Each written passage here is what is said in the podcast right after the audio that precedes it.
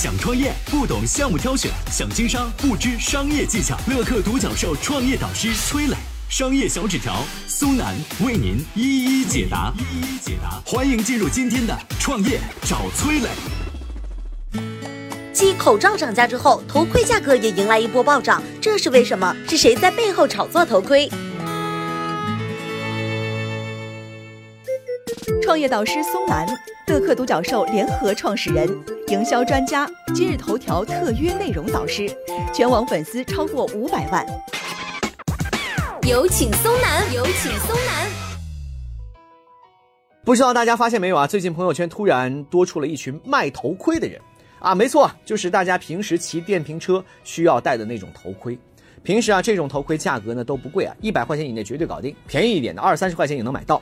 但是最近头盔价格突然开启了暴涨模式，价格翻了百分之四百，都供不应求。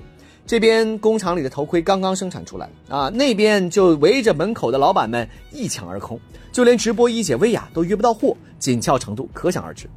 原本无人问津的头盔为何突然如此抢手呢？原因就是一纸公文嘛。四月二十一号。公安部交管局部署“一盔一戴”安全守护行动，从六月一号开始，骑摩托车、电动车不戴安全头盔将会被严查。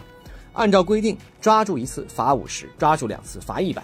有这个钱，那还真不如去买个头盔呢。就这样，在政策的驱动之下，原本无人问津的头盔意外走红啊！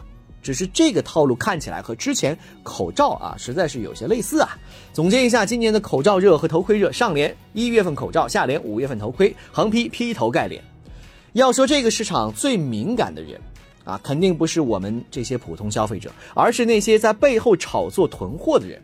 其中啊，浙江义乌是商贩、倒爷获得信息最快速，也是资源最多的地方。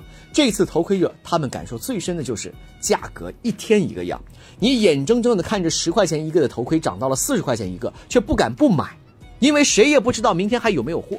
加上有之前。倒卖口罩暴富这样的案例啊，这一次倒爷们囤头盔也囤得更加来劲儿，导致头盔价格飙升的更加厉害。可想而知，要不了多久，口罩卖家压货涨价的事情有可能会再一次上演啊！买家们也会发现自己在网上下单了头盔，哎，但是卖家一直拖着不发货，变相逼着你退钱。但是他们真的没货吗？未必哦，可能有货故意不卖，压在手里等着涨价卖给别人。